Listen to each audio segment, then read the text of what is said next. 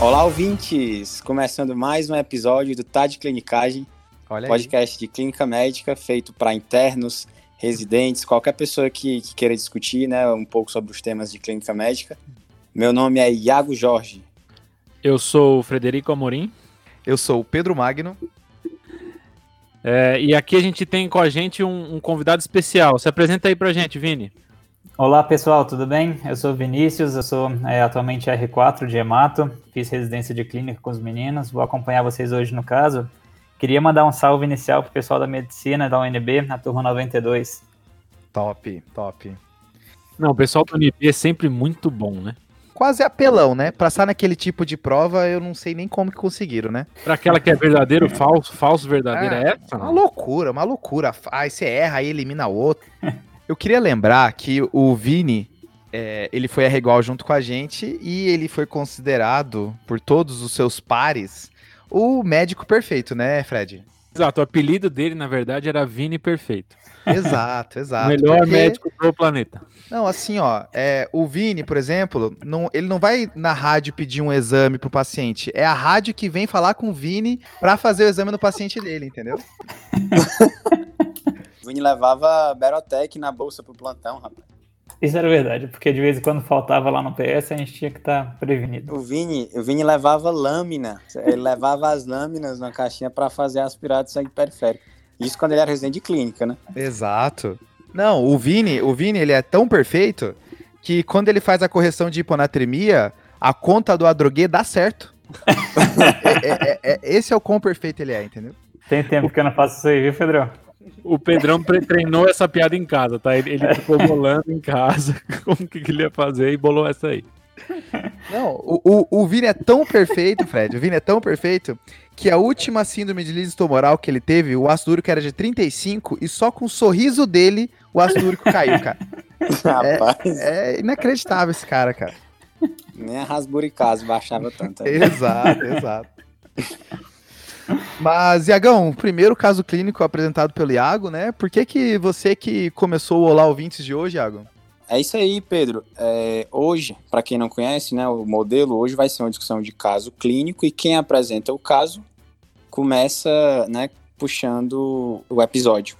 Boa. Então, hoje, tô bem animado, né? Na verdade, assim, vai ser uma discussão de caso, né, da de hemato, né, que é uma que é a especialidade que eu sempre que eu sempre gostei, quem me conhece sabe, né?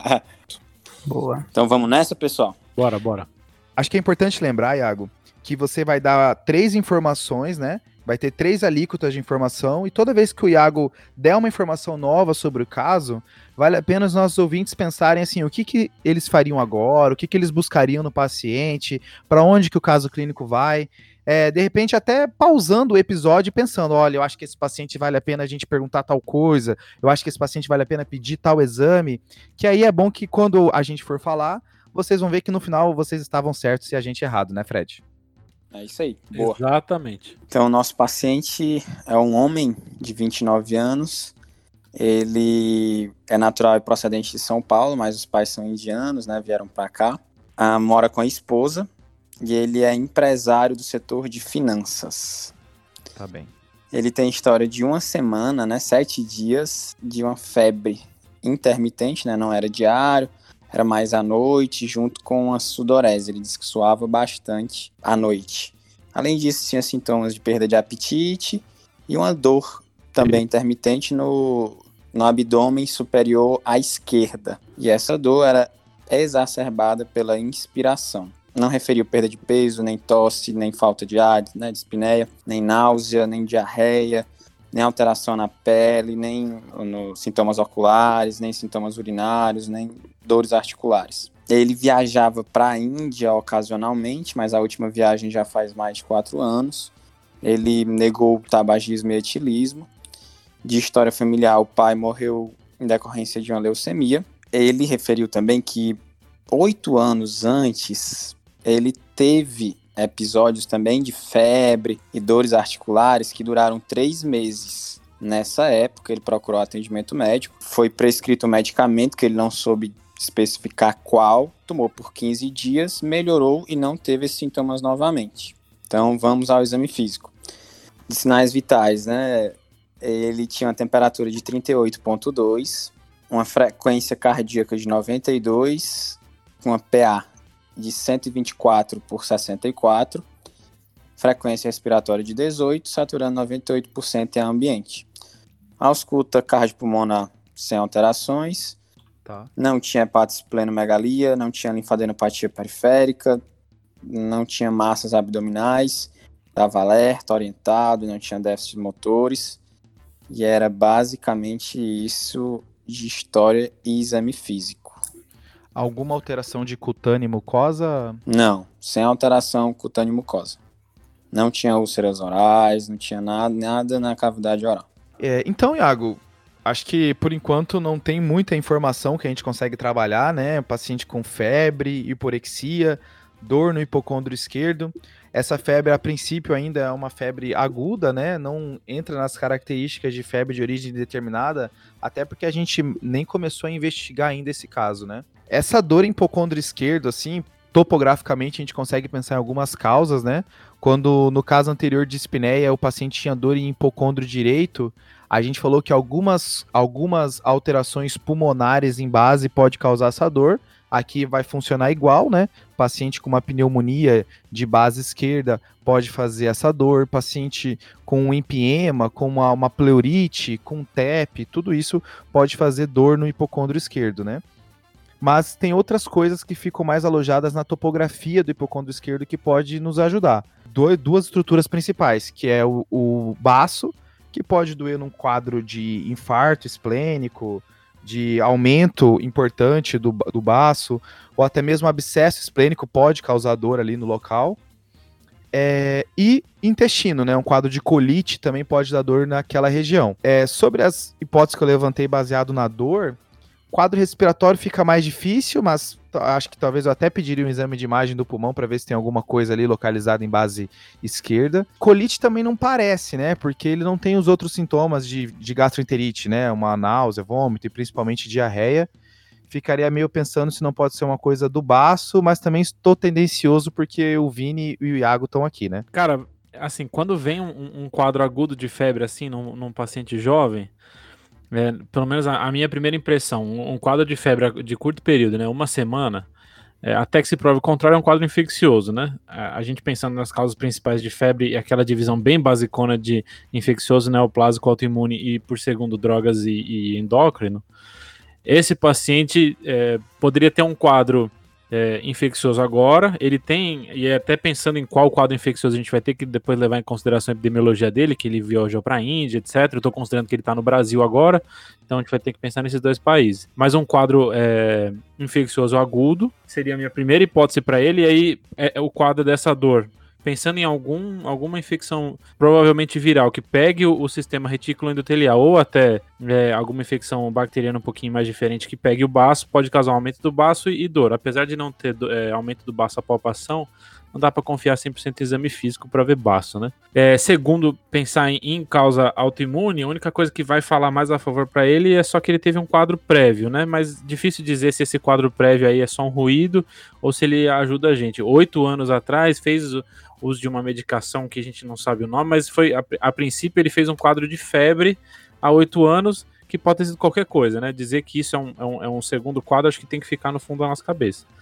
E por último, o neoplásico, a gente não pensaria agora para ele, já que essa é uma febre recente. É, mas como tem esse viés aí, acho que a probabilidade de pré-teste dele muda pelo fato do Vini estar aqui, né? Então, acho que o fato do Vini estar aqui faz com que as, a, a parte neoplásica hematológica fique mais, mais forte. Mas eu, inicialmente, pensaria num quadro infeccioso e pensar naquelas infecções que podem ser só com sintomas difusos. Então, é, febre, dor abdominal, hiporexia, é, arboviroses podem abrir com isso, aquelas que, que fazem é, CMV, EBV, tóxico, etc., que podem só causar febre, mialgia e mais nada. E essa seria a minha, minha, minha primeira impressão desse paciente. Só lembrando que essa parece que essa dor a gente não está conseguindo localizar ela exatamente, né? Parece uma dor abdominal é, sem uma localização no exame físico, então não pensaria em, em- em quadros é, abdominais um pouquinho mais graves, né?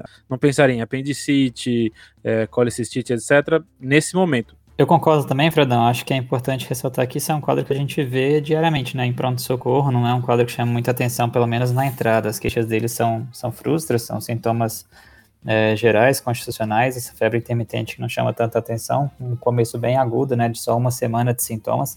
Eu acho que nesse primeiro momento, eu concordo com você, minha primeira hipótese seria infecciosa, é um quadro viral mesmo. Mas é claro que a gente vai, vai pedir exames para esse paciente no pronto-socorro sobre a questão da esplenomegalia que o Fred comentou, realmente não dá só para descartar a esplenomegalia só com a palpação, né? Naquela série que a gente volta e meia atrás aqui pro episódio, aquela série do Jama sobre o exame físico racional, tem um artigo sobre quando, como no exame físico avalio esplenomegalia, né? E a conclusão é que o melhor parte do exame físico para avaliar esplenomegalia é a percussão. Aí quando a percussão é negativa, palpar não vai me ajudar nem me afastar e nem me aproximar da esplenomegalia. Então, assim, se a percussão é negativa, não acho que tem o fígado é, percutível, né, é, maciço a percussão, eu vou ter que ir pro exame de imagem para ver se tem esplenomegalia ou não. Se eu tenho uma percussão positiva, aí eu vou palpar. Se na palpação foi visto uma, um baço aumentado, pronto, esse paciente tem esplenomegalia. Mas se na palpação não for, eu vou ter que ir para o exame de imagem também. Só puxando um gancho, Pedrão, é importante ressaltar para o nosso ouvinte também que mesmo no exame de imagem, no ultrassom, existe uma correção do, do valor encontrado do baço, do tamanho encontrado do baço, pelo, pelo gênero do paciente, sexo e pela altura. Então, existe um aplicativo de celular que chama Splenocalc, que ele calcula se o baço que você encontrou, se o índice esplênico que foi calculado no ultrassom, para aquele seu paciente, ele é compatível com a normalidade ou não. Top demais, hein, Vini? Essa informação é massa. Essa informação é muito top. Então vamos lá, o que, que vocês pediriam de exame? É, eu acho que com, com, com o que a gente tem até agora, o que eu pediria é um aquele screening infecciosinho, né? Que é um hemograma.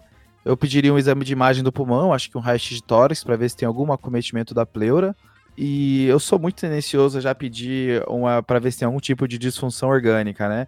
Por exemplo, função renal, dar uma avaliadinha em lesão hepática, só para ver se tem alguma disfunção orgânica, para ver se o meu nível de preocupação com esse paciente vai subir ou vai aumentar, já que já é uma febre há uma semana, né? É, eu acho, Pedrão, também que nesse momento, pedindo raio-x de tórax, você acha que ele é bem elucidativo, mas ele vindo normal, talvez eu pedisse um ultrassom do abdômen, é, devido a essa queixa de dor que ele tem, que piora com a inspiração, então isso pode ser é, um quadro inflamatório do abdômen, para a gente dar uma olhadinha como é que está o baço, como é que está o abdômen do paciente. Boa. Então, eu acho que eu pediria então hemograma e, e eu sou uma pessoa pró-PCR, eu sei que tem pessoas anti-PCR. Esses dois exames vão dizer pra gente um pouquinho, talvez, se esse paciente está inflamado ou não. Isso é, é, um, é o que talvez o exame nos mostre. Ou se tem alguma outra alteração que a gente não está esperando agora desse exame, vários desses vírus, várias bactérias, vários quadros que a gente comentou podem dar alteração no hemograma, né? O hemograma, desse, nesse caso, assim, vai ajudar a gente bastante. Por exemplo, linfocitose atípica, eosinofilia, tudo isso é importante agora, né? Uma leucocitose, um PCR estourado, ele tem alguma, talvez uma infecção bacteriana por trás, ou se ele tem uma linfocitose, uma linfopenia, leucopenia, tudo isso vai ajudar a gente a tentar direcionar é, essa avaliação, ainda mais nesses diagnósticos que a gente pensou. Nesse momento, Fedão, você pediria alguma sorologia para esse paciente? Cara, assim, pelo jeito que o Iago comentou, parecia para mim um quadro, um quadro muito benigno, assim. Tem, tem até referência de, de fazer é, HIV para todo paciente que chega na emergência. Não sei se vocês já ouviram essa história, assim. Já tem gente que comenta isso. Eu não vi grandes estudos falando isso, mas já vi gente comentando isso.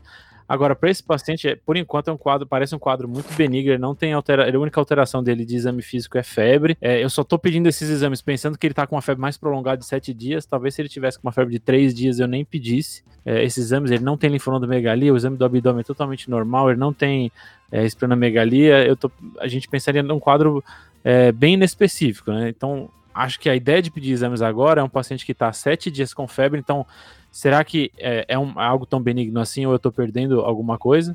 Então acho que nesse momento eu não pediria. Talvez surja essa, essa, essa ideia pedir depois. Uma coisa que a gente não fez é talvez fazer uma pergunta melhor sobre epidemiologia, se ele teve viagem recente, se ele, onde ele mora, é, que tipo de contato que ele teve com outras coisas. A gente só sabe de Índia, né? Que ele vai e volta da Índia. Essas coisas talvez ajudassem mais a gente do que pedir a sorologia nesse momento. Top. Então, Fredão, é, a última viagem dele para a Índia faz quatro anos. Ele não tem nenhuma história de de, de outra viagem recente, né? Ele basicamente é dedicado ao trabalho. A princípio não tem outras né, relações extraconjugais, não tem histórico de DST, Basicamente isso, não teve contato com ninguém doente. Então a história epidemiológica dele, a princípio, não tem nada positivo. Fechou.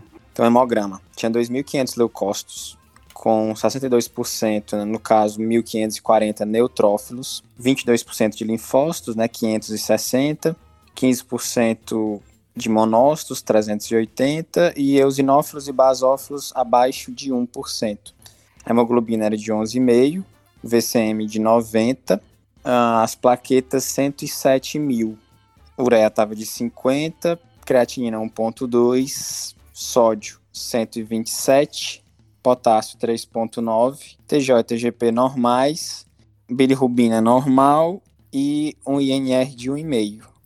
Raio-X de tórax não tinha alterações. Aí, em relação às provas inflamatórias, ele tem uma PCR de 0,8 e um VHS de 88. É, Iago, então, como o título do episódio já deu spoiler para os nossos ouvintes, parece que esse paciente está diante de uma pancitopenia, né? É, a gente vai discutir um pouco isso, mas existe uma definição da OMS que pancitopenia vai ser, então, anemia. Então, no homem vai ser um HB menor do que 13, na mulher um HB menor do que 12. É, lembrando que gestante às vezes cai na clínica médica, aí vai ser um HB menor do que 11, né? Mas esse paciente ele tem uma anemia. As plaquetas menores do que 150 mil, esse paciente também tem uma plaqueta menor de 50 mil, tá 107, né? E um, um leucócito total abaixo de 1.800. Além do que, ele também tá com uma linfopenia, né? Linfócitos abaixo de 1000 já, já configura linfopenia e esse paciente já está com linfócito de 560. É, lembrando, Pedro, também tem um pouquinho de divergência na literatura sobre é, os valores, né? Então você falou aí dos neutrófilos abaixo de 1800, tem lugar que fala menor do que 1700, tem lugar que fala menor do que 1500, mas ele está ali, né? É, no limite superior no máximo. É, às vezes a gente fica se, se, se, atrelando a esses cortes, né? Mas é, esses cortes às vezes são é, aleatórios. Tem alguns cortes que desses de, de, de, valores de exames que a gente tem grandes estudos, mas esses cortes que a gente tem aqui não tem que ser um corte assim tão radical. Ah, é 1500, ah, então se for 1510 já não é. Acho que não é por aí que, que a gente pensa. Assim. Então, esse paciente, mesmo que ele não entre talvez numa, numa definição tão clara, é um, um, um doente que assusta. E a minha dúvida para vocês é: e se não tiver neutropenia, mas tiver só linfopenia? Então, HB baixo, linfopenia e plaquetopenia chama de pancito? A gente não costuma valorizar tanto, Fredão, a gente considera mais a neutropenia. Tem lugar que você vai ver que vai falar que pancito é o leucócito total, então tem alguns pontos de corte também, menor do que 3.500 em alguns lugares. A gente não costuma considerar muito, a gente considera quando tem neutropenia. Mas então, mesmo que se eu não considerasse isso, né, Fred, é, é, ele teria uma bicitopenia, né, uma anemia e uma plaquetopenia que já denota uma preocupação já de cara, né? Sim, é uma bistopenia com linfopenia junto, assim, mesmo que não chame isso de pancito, já assusta, né? Mas assim, diante então dessa pancitopenia, a gente tem é, algumas maneiras de organizar as causas etiológicas que levam à pancitopenia. Não existe um algoritmo claro, né, perfeito, mas vamos tentar pelo menos organizar as etiologias em três grandes grupos, ok? Fechou, fechou. A gente vai ter as etiologias de pancitopenia que são causadas por a medula parando de funcionar, uma falência medular. A gente tem as causas de pancitopenia, que é causada porque a medula está sendo ocupada por alguma coisa, e aí por isso ela não consegue trabalhar e causa pancitopenia. E a gente tem as causas de pancitopenias por motivos periféricos, né? O, o a, já saiu da medula e fora da medula essas séries estão sendo destruídas, né? Boa. Da parte que a medula está parando de funcionar, a gente pode pensar em, em três subsegmentos, né? Tá. É, vírus, que pode fazer parar de funcionar. Aí okay. HIV, citomegalovírus, Epstein-Barr, parvovírus. Parvovírus é um que a gente costuma. É, é, é, bem de costume a gente esquecer, né? O, o, parvovírus. É uma coisa que a gente quase nunca testa, é uma coisa que às vezes fica aí na lembrança só. É, lembrar que ele é uma causa clássica de aplasia pura vermelha, né? Mas ele pode fazer outras citopenias também. Top. Dentro ainda da medula parando de funcionar, da falência medular, tem as nutricionais, né? Que é bem famoso, né? deficiência de vitamina B12, deficiência de ácido fólico, é, deficiência de cobre pode fazer isso também. Anorexia também pode fazer uma, uma falência medular. Aí, Pedrão, só para complementar um pouquinho, então, dessa parte, quando o paciente tem uma anorexia, um paciente que está super consumido, a gente faz a medula óssea desse paciente, a gente faz uma biópsia de medula e às vezes a gente encontra um achado que chama substituição gelatinosa da medula óssea. É um achado clássico desses pacientes. Massa. E também tem as causas imunológicas de falência medular, né? Por exemplo, anemia plásica, causas autoimunes, por exemplo, lúpus, é, síndrome hemofagocítica, hemoglobinúria paroxística noturna também. Pedrão, você citou aí anemia plásica, e acho que é, se você for ler a, as referências de pancito, é uma grande causa de pancito que é comentada, mas eu acho que esse é um termo que às vezes confunde muita gente, né? Anemia plásica. Acho que ele tem dois problemas. Um, que ele chama anemia, mas na verdade é o nome de uma doença que causa pancito. Meu Deus, meu Deus, obrigado por você ter dito isso, cara. Que confusão que eu faço, cara. Cara, isso que incomoda muito, assim, porque não é uma anemia, é uma pancito e, e eles até têm um termo para isso, né? De, de, que é um, um, nome que não reflete o que, tá, o que a doença tem. E segundo, que quando um paciente tem uma pancitopenia por outro motivo, às vezes as pessoas erroneamente chamam isso de anemia plástica. Então, na verdade, anemia plástica é um quadro específico onde é, tem destruição de precursores na medula que a, normalmente tem causa, a, a, suspeita inicial é que é uma causa autoimune, que pode ser induzida por drogas, vírus, idiopática, genético, etc. Mas, por exemplo, se o cara está fazendo químio e a medula dele aplasiou, esse não é uma anemia plástica, ele só tem uma aplasia medular esperada do, do efeito da droga. Então, a anemia plástica é uma doença em si que, que surge Pode, pode, surgir por exposição da, da, droga, mas não é aquela possibilidade que acontece pós-infecção, pós-droga, etc. É uma doença específica acho que essas duas confusões são feitas. Então é uma doença específica que não é só anemia, pancito.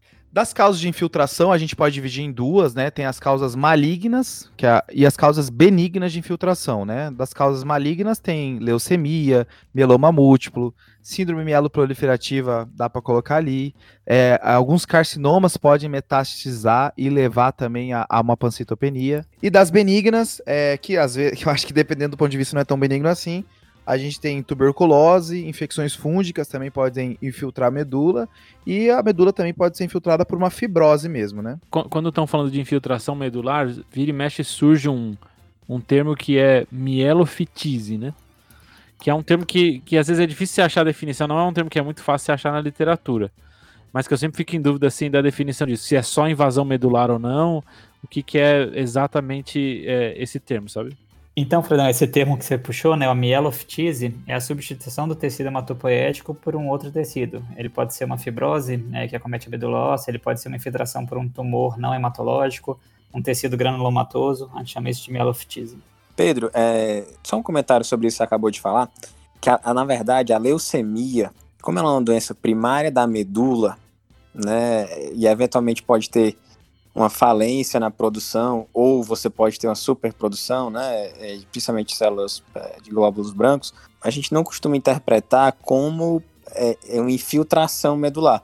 Esse termo infiltração medular a gente coloca mais para doenças, vamos colocar assim, extramedulares, né, eventualmente uma neoplasia sólida, infecções, e até o próprio linfoma, né, que se o sítio dele não for né, como a maioria dos linfomas, o sítio não é primário da medula, a gente põe esse termo é infiltração, mas leucemia a gente né, põe como se fosse, acho que em geral, uma doença à parte. Cara, verdade, né, Iago? Acho que você tem razão aí que, que fica meio discordante. Indo pro terceiro grupo, que é o grupo da destruição periférica, é, a gente tem alguns representantes, acho que o principal vai ser o sequestro esplênico, né? Aí o, aí o, o baço ele pode aumentar por é, síndromes monolikes, linfoma, leishmaniose, própria cirrose, tudo isso pode fazer um sequestro esplênico. Mas também tem outras coisas de destruição periférica, como por exemplo CIVD, PTT também pode fazer, né? A púrpura trombocitopênica trombótica. E tem causas autoimunes, né? Por exemplo, lupus, ele tanto pode fazer uma falência medular lá, lá na medula, como ele também pode fazer uma destruição periférica, né? É, esse negócio do lupus é pensar que ele tá fazendo uma anemia, plaquetopenia e neutropenia pelo lupus, né? E uma linfopenia. É bem comum isso, né, Fred? Porque nas cortes, a pancitopenia por lúpus devido à destruição, assim, ela é menos comum do que as citopenias isoladas, né? Só uma anemia, só a plaquetopenia. Então, fazer a destruição das três não é tão comum. Lembrando que o lúpus, ele pode fazer pancito também, além dessas duas mecanismos, ele pode fazer porque o paciente ele é, ele é suscetível a infecções que podem fazer pancitopenia. Os medicamentos do lúpus podem fazer pancitopenia também. Então, é difícil da gente é, conseguir definir qual é o mecanismo do lúpus de pancito, né? Então, Pedrão, você reuniu a, as etiologias em, em, em, formas assim de mecanismo, mas agora a ideia é tentar pegar essas etiologias e, e ver como é que eu vou trazer isso para minha abordagem do paciente, né? Então, o paciente chegou com pancito. Eu sei que essas etiologias podem causar pancito, mas como é que eu inicio a investigação desse paciente? Tem uma coisa bem legal, Fredão, sobre isso. Tem um artigo que saiu em 2018 na Blood Reviews que ele tenta traçar um algoritmo para investigação desse paciente que tem uma pancito de início recente.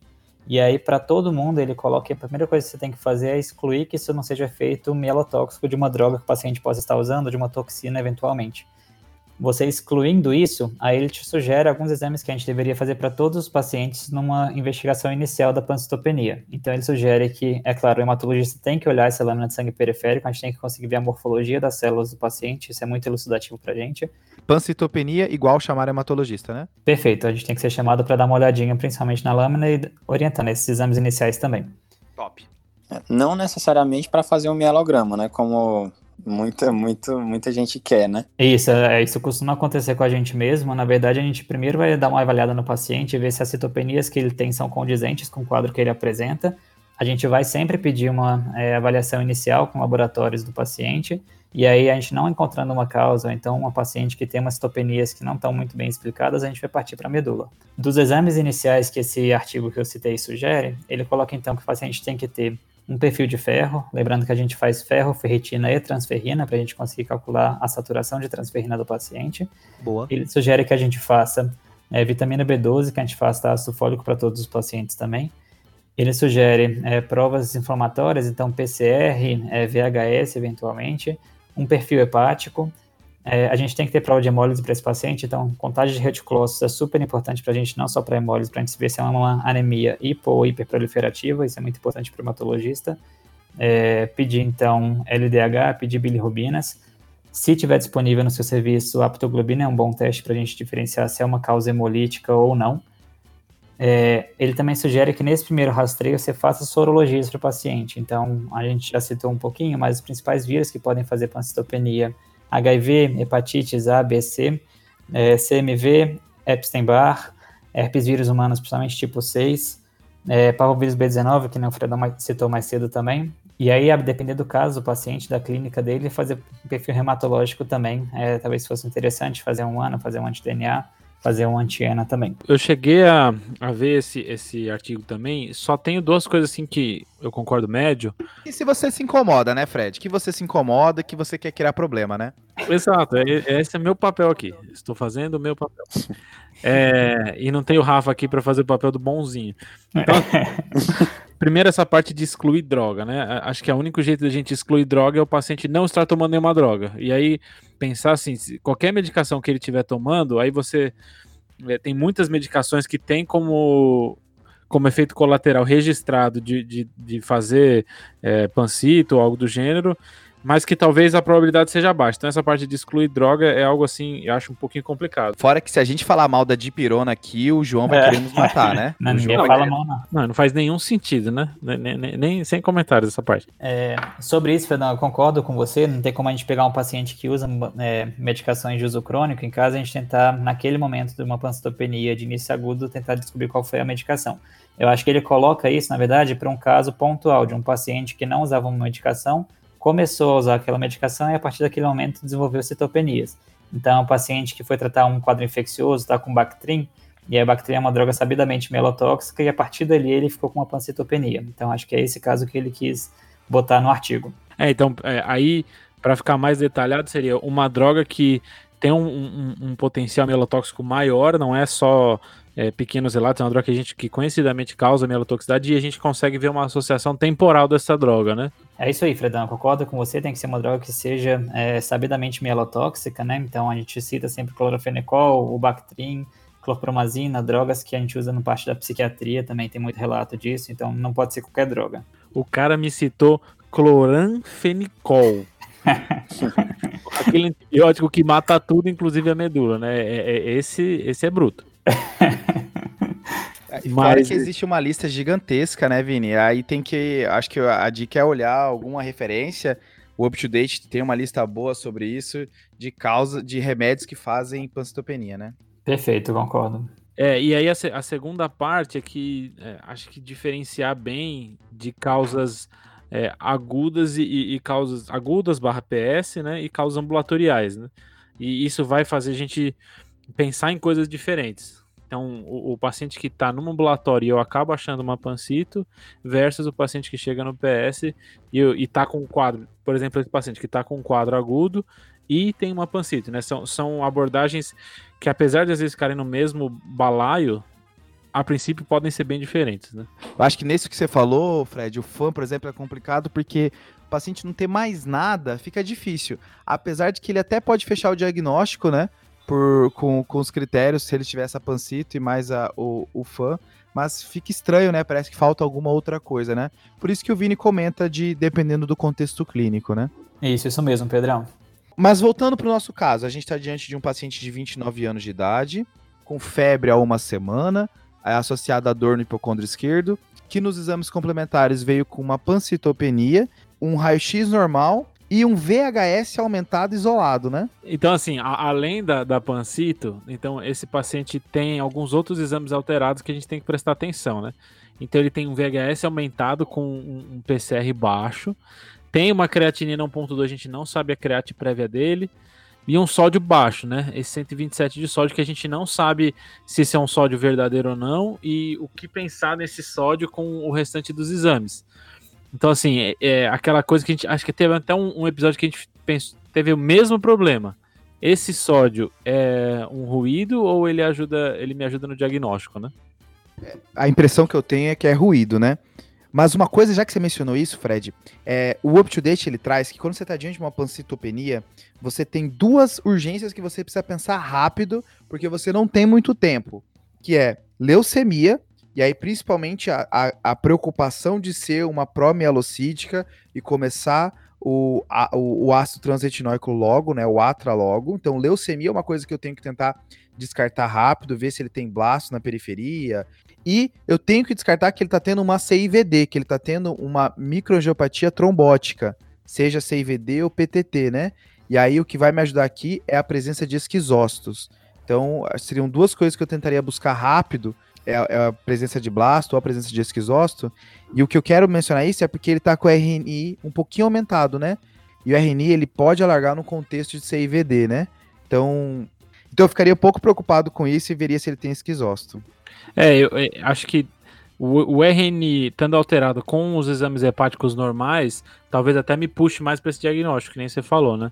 E essa parte da leucemia que você comentou, é por isso que eu comentei do sódio, eu não sei se é verdadeiro, né? Lembrando aquelas causas de pseudo-hiponatremia, principalmente aumento de lipídios e aumento de proteínas. E uma hiperproteinemia pode estar é, tá associada a várias neoplasias hematológicas, né? Então, esse sódio, na verdade, pode estar um sódio normal, só que ele tem uma hiperproteinemia e eu vejo um sódio baixo no exame.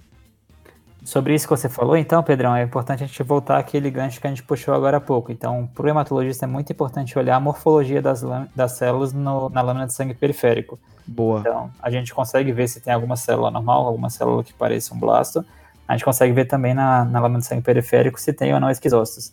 Lembrando que para a gente considerar que tem uma quantia significativa de esquizócitos, tem que ter mais do que 1% das hemácias dele tem que estar na forma de esquizócito. Sobre leucemia promielocítica, é, a clínica dele nesse momento não me chama a atenção, é um quadro muito agudo, ele não está tendo nenhuma manifestação hemorrágica, mas é claro que a gente não consegue excluir nesse momento. E aí eu acho também, eu concordo com você, que a gente precisa investigar se ele tem alguma coagulopatia, então a gente tem que melhorar um pouquinho esses exames, a gente tem que ter também um TTPA, e a gente tem que ter um, fibro, um fibrinogênio do paciente também. Estou fechado com você, Vini, também acho que a gente precisa avaliar isso. É só um comentário, é que dependendo do serviço que você esteja, tem, tem alguma, algum profissional de saúde que olha as lâminas, né? Então, assim, se você tiver em um hospital, eventualmente terciário, com bastante recurso, eventualmente farmacêutico, bioquímico olha a lâmina e descreve no laudo. E o, eu já vi situações de terem, de ter escrito, né, ali nos elementos figurados, é um espaço que tem no hemograma, aí varia de cada laboratório, que eles descrevem lá blasto, esquizócito, hemácias falciformes, etc. E os médicos não veem, porque quando a pessoa vai lá olhar o hemograma, ela vai cego, ela olha o valor da hemoglobina, Aí ela passa para os leucócitos, neutrófilos, não olha linfócito, também não olhou VCM e olha plaqueta. Então, assim, os elementos figurados, nessa é, é parte muito importante no hemograma. E, eventualmente, você está num serviço que não tem um hemato tão fácil, mas pode ser que já tenha no seu hemograma, ou tenha um funcionário que, se você pedir, ele olha, né, que ele tem mais aptidão para olhar. É nessa parte, né, Iago, que tem as granulações tóxicas nos pacientes infectados. É, né? eu vejo muito. Viu? Já vi na lâmina, viu? Já fui no laboratório ver, é bacana, viu? Granulações tóxicas nos neutrófilos. Às vezes, nessa parte também já aparecem os neutrófilos hipersegmentados, né? Característico das anemias Isso. megaloblásticas, né? Linfócitos atípicos, né? Poderia ter também. Boa, né? boa, boa. É, então, pessoal, a gente falou da, da, das causas de, de pancito, falou de, de, um pouquinho de abordagem. Vamos pegar então relacionado ao nosso paciente, né? Então, só fazendo, é, retornando ao paciente, é a gente tem então um homem de 29 anos com histórico, histórico epidemiológico de viagens para a Índia, mas sem viagem recente, que começou há sete dias um quadro de febre, é, hiporexia e dor abdominal em hipocôndrio esquerdo piora a inspiração profunda. A, a, princípio não apresentava nenhuma grande alteração no exame físico e aí foi demonstrado em investigação ambulatorial uma pancitopenia, um aumento de RNI e um, um sódio baixo. Então, é, esse paciente, a princípio, o que, que viria na minha cabeça agora? A causa desse, do, do quadro desse paciente, a gente inicialmente pensou numa causa infecciosa, febre, é, dor abdominal, sudorese, etc.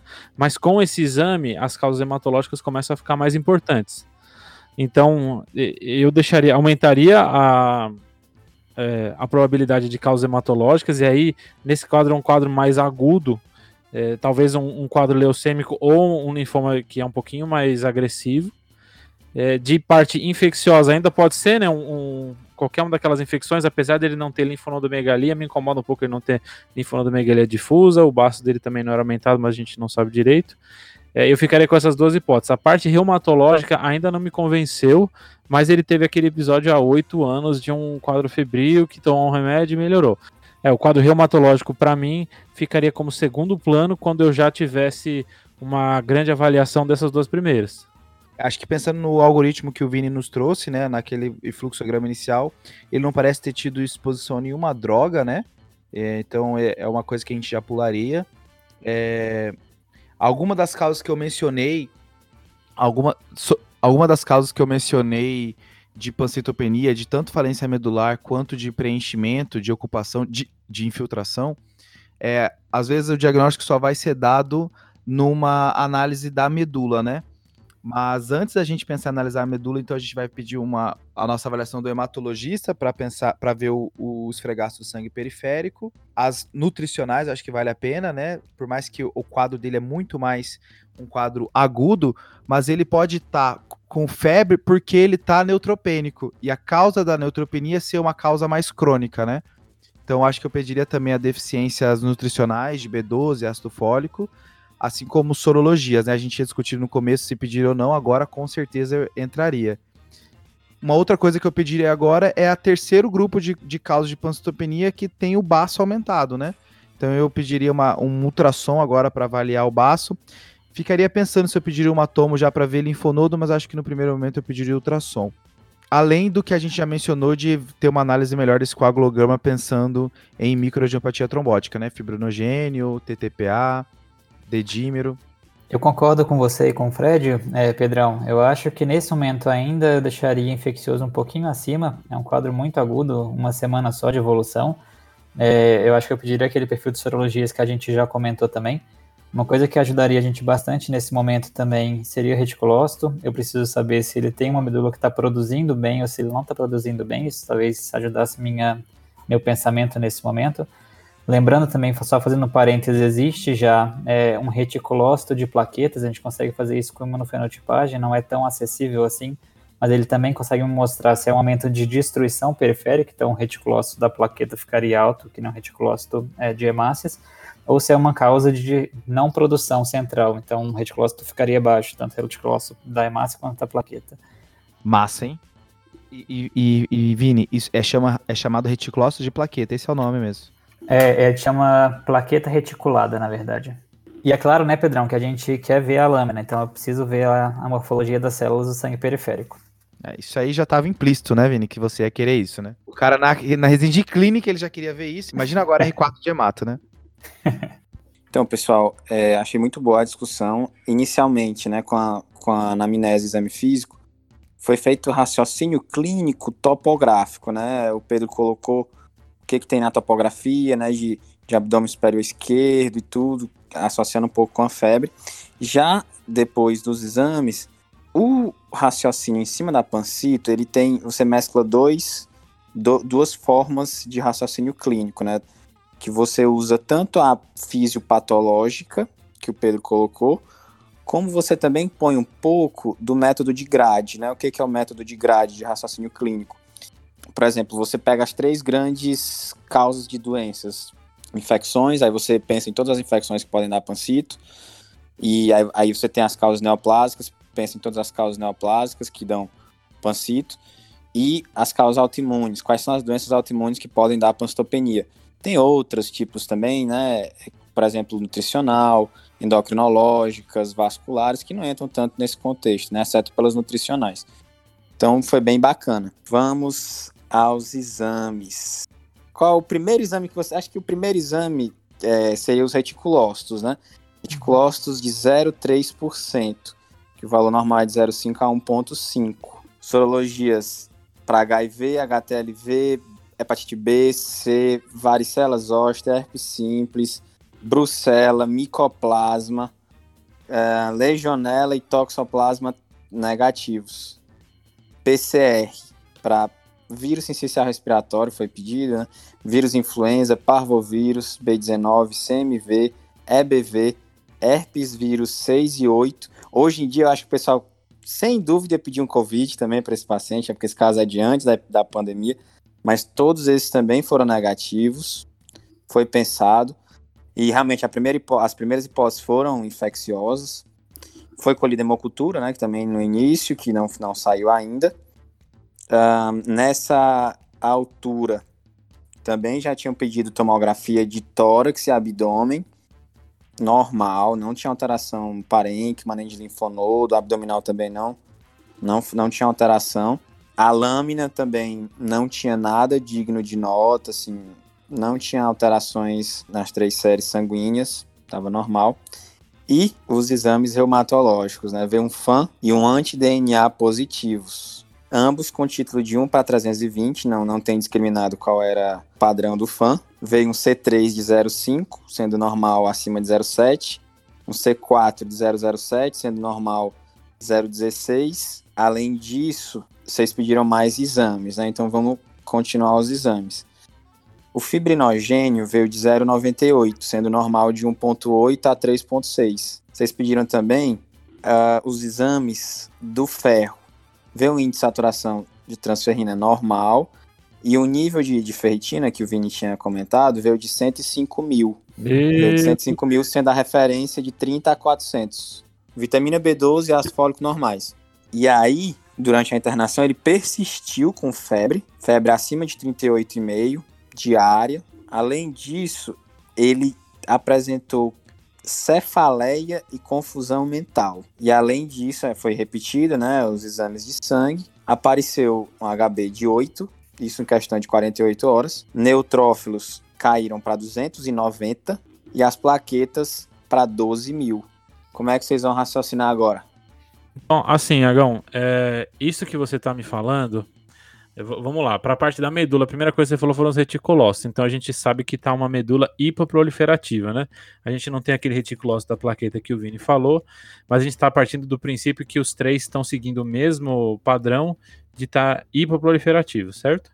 Junto com isso, você me passou uma ferritina de 105 mil, foi isso? Exatamente, você não está surdo, Fradão, é isso aí. Ó, assim, existem vários diagnósticos que surgem quando a gente ouve uma ferritina acima de 10 mil, né? E aí começa a vir a, a, a grande, famosa síndrome hemofagocítica. Sempre que tem um paciente com pancita, alguém joga primeiro isso. B12 cai em segundo, mas primeiro alguém fala de hemofagocítica, né? E assim, é, a síndrome hemofagocítica, só pensando que ela pode, ela normalmente é secundária a uma, a uma outra causa, né?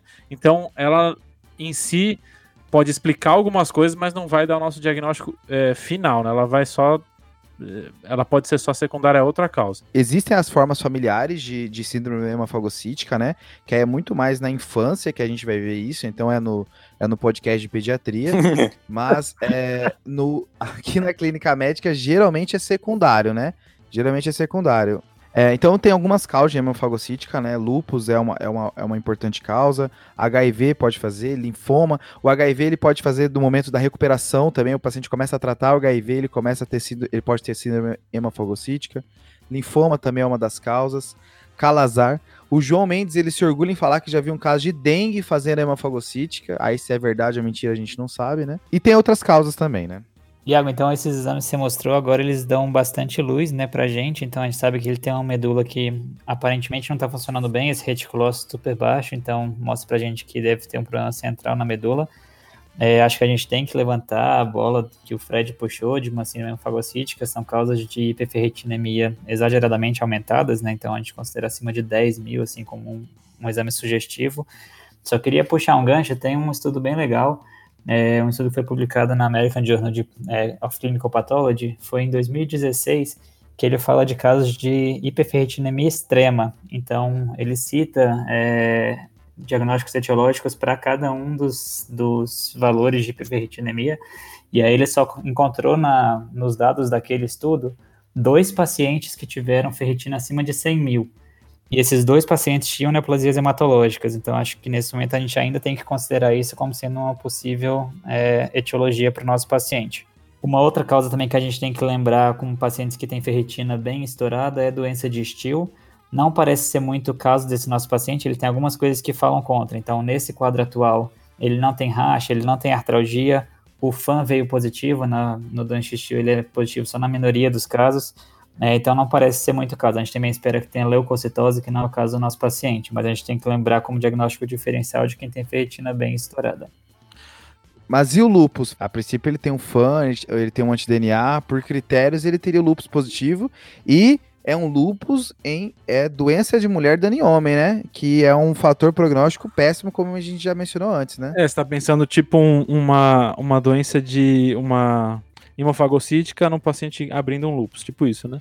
Exato. E aí ele teve um quadro articular prévio, ele tomou, sei lá, um corticoide prévio que, que melhorou, e aí esse é o novo flare do lupus, né? Um lupus em homem que a gente não tinha pensado, né? Exato. A gente tinha mencionado que faltava outras coisas, né? Mas, mas agora o, o, paciente com hemofagocítica, ele pode evoluir, assim, progressivamente pior, com rebaixamento em nível de consciência. É um quadro bem grave. Ele já tem alguns pontos dos critérios diagnósticos de hemofagocítica. Então, acho que vale a pena a gente mencionar aqui. São, são, existem várias maneiras de você fazer o diagnóstico, mas a principal são oito critérios em que o paciente tem que ter cinco, tá? É, então, um dos critérios é febre, ele tem. Outro critério é pelo menos uma bicitopenia, ele tem. É, o outro critério é ou fibrinogênio baixo ou triglicerídeo alto. E ele tem o fibrinogênio baixo, então ele também pontou 3 até agora. É, ferritina elevada, ele também tem. Então ele já tem quatro pontos de, de síndrome hemafagocítica, é, faltando só mais um para fechar o diagnóstico. Quais são os outros quatro? Esplenomegalia, que ele nos exames de imagem a princípio ele não tem. É, presença de hemofagocitose na análise da medula ou em alguma outra biópsia. Então esse ainda está faltando, provavelmente na análise de medula talvez a gente veja isso. E aí tem outros dois que é mais difícil da gente ver na nossa prática, né? Que é uma atividade reduzida da célula NK e um CD25 solúvel elevado. Então, pessoal, apesar de tudo isso que a gente comentou, é, a gente não está conseguindo assim fechar 100%. Então ficou essa hipótese de é, lupus com hemofagocítica, alguma é, infecção quase todas foram excluídas aí, apesar de a gente estar tá esperando cultura também, fica meio, é, meio para lá. E a, a, parte de neoplasia hematológica ainda falta. Então, talvez o próximo passo nosso para tentar fechar esse diagnóstico fosse para medula, né? Até para fechar o diagnóstico de hemofagocítica também, né, Fredão? Porque ficou faltando um dos critérios Boa. que nem o Pedro falou, e isso, se vier, a gente já conseguiria fechar cinco, pelo menos. É, então a nossa dúvida é, será que é um quadro de lupus fazendo uma hemofagocítica ou será que isso é uma neoplasia primária da, da medula, que talvez esteja causando hemofagocídio? Que é isso que a gente está pensando? O que, que vocês estão pensando aí? Eu acho que sim, eu acho que a gente tem uma suspeita forte de síndrome fagocítica nesse momento, que nem o Pedro falou, a gente ainda não tem um, um diagnóstico firmado da doença, do, do quadro. A etiologia por trás a gente vai descobrir talvez com a análise da medula óssea. Aí só lembrando que acho que nesse momento, a, além da análise da medula óssea, esse paciente fez confusão mental, né? Ele fez uma alteração no nível de consciência, pelo que eu entendi, então a imagem do crânio para ele talvez fosse importante também. Ainda mais que ele, ainda mais que ele é plaquetopênico, né, Fred? Então ele pode ter sangrado, né?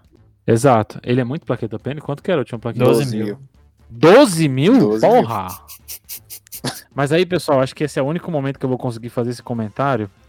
É, quando a gente, quando o pessoal faz a, a avalia a medula, tem um exame que às vezes dá para aproveitar para fazer, que raramente a gente vê, é, mas que acho que é muito interessante, que é a mielocultura. Boa. Boa. Então, só lembrando que, como o mielo e, e, a biópsia são exames assim um pouco mais agressivos, talvez a gente queira aproveitar o máximo possível esse material. E tem algum, algumas, alguns bichos que a gente consegue ver crescendo dentro da medula, né? Então, famosos que, que crescem dentro da medula são alguns vírus, então a gente poderia fazer PCR para alguns vírus na medula, e talvez a gente não visse esses vírus crescendo fora da medula, mas dentro a gente veria. Tem algumas bactérias que a gente pode ver dentro da medula, incluindo a nossa famosa brucelose, né? Mas tem também, é, por exemplo, febre tifoide, que também pode crescer na medula e é mais fácil achar na medula do que no periférico e de micobactéria, então classicamente tuberculose e até o MAC, né, Mycobacterium avium, e por último fungo, e aí o famoso nosso aí é histoplasmose. Então, talvez valesse a pena, além de fazer a avaliação morfológica, etc., mandar uma parte disso para a cultura para avaliar. Então, cultura para fungo, cultura para micobacterium, cultura para aeróbios e PCR de alguns vírus. Top, Fredão.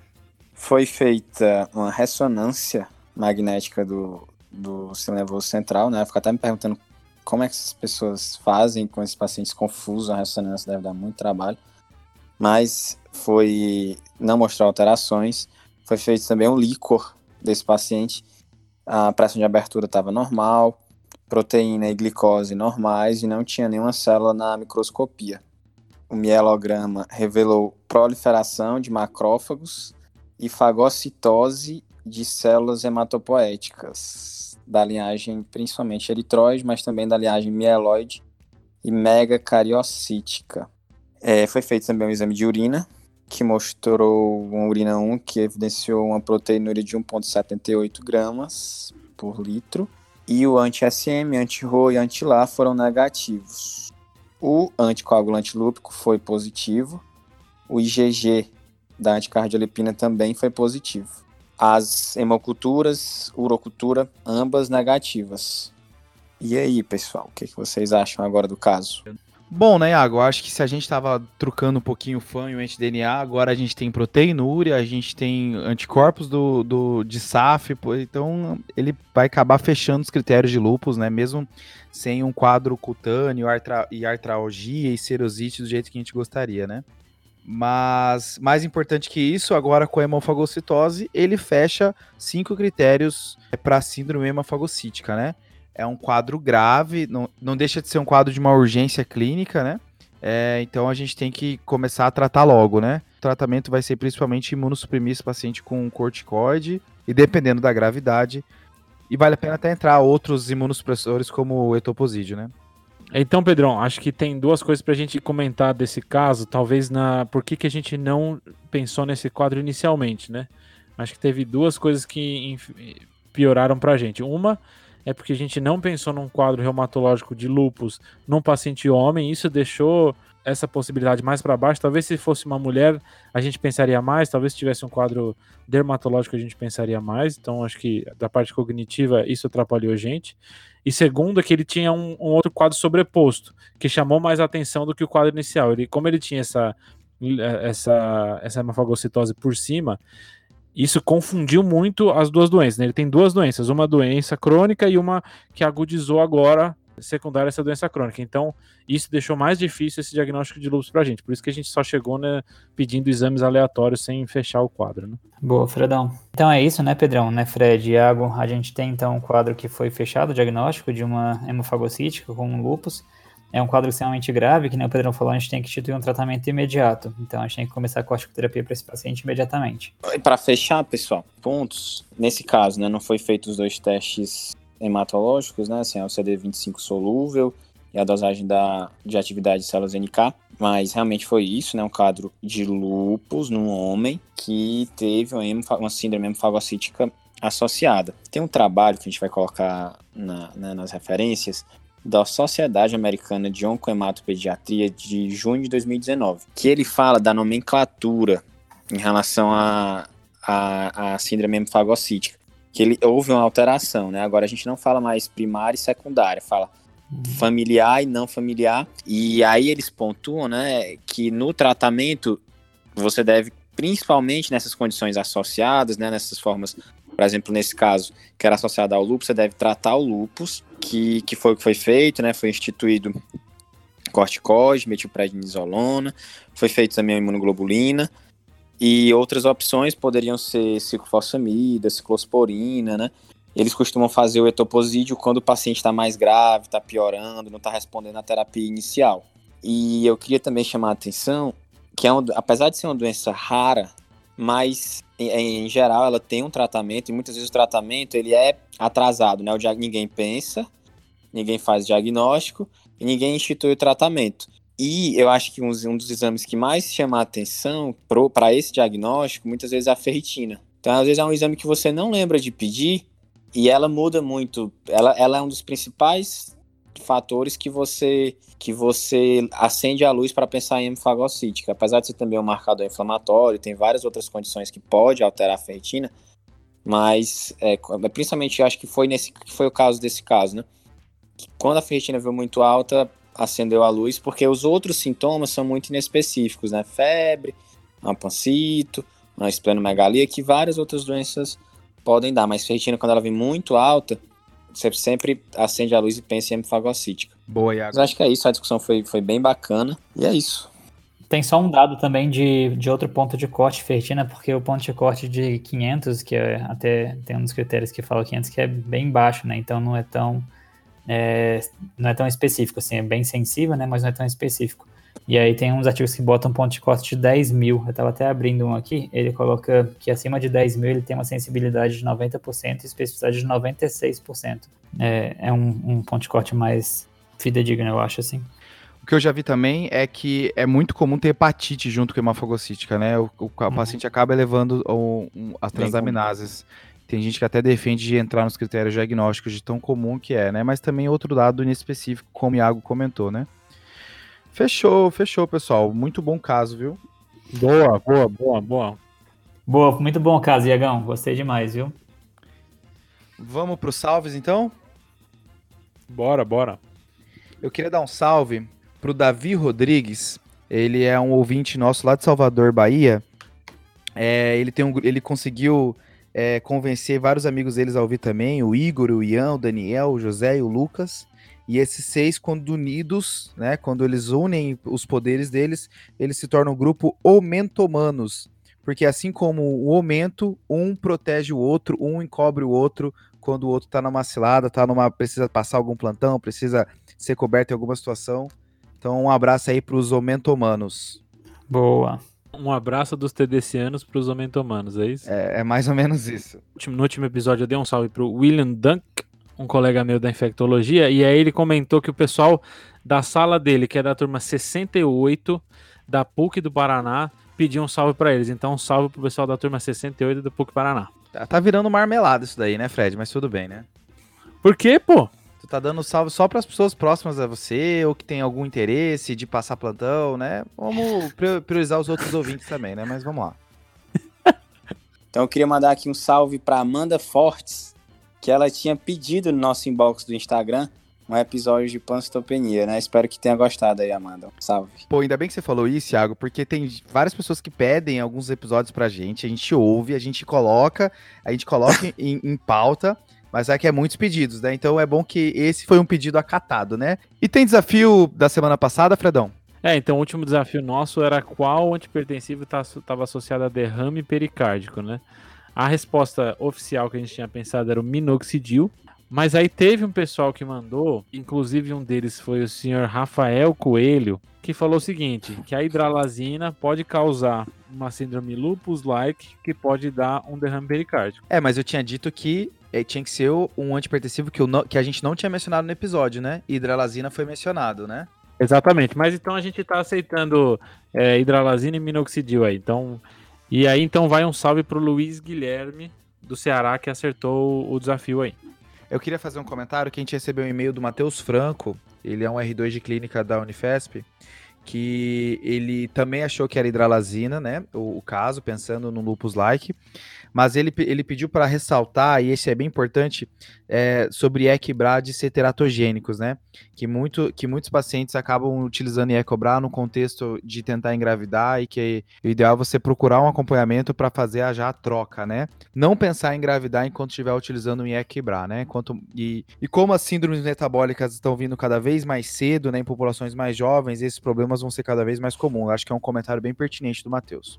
E tem algum desafio para hoje, Pedrão? Cara, tem uma informação que eu acho bacana da gente ressaltar em forma de desafio. Qual é a infecção que faz infiltração na medula, pode fazer pancitopenia e que ferritina é marcadamente elevada? É, o pessoal gosta de pensar em ferritina alta nesse quadro de infecção. Fechou? Fechou.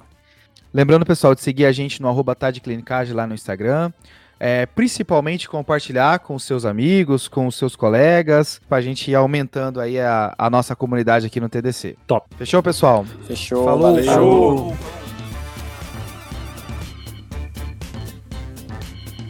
Esse podcast tem como objetivo educação médica.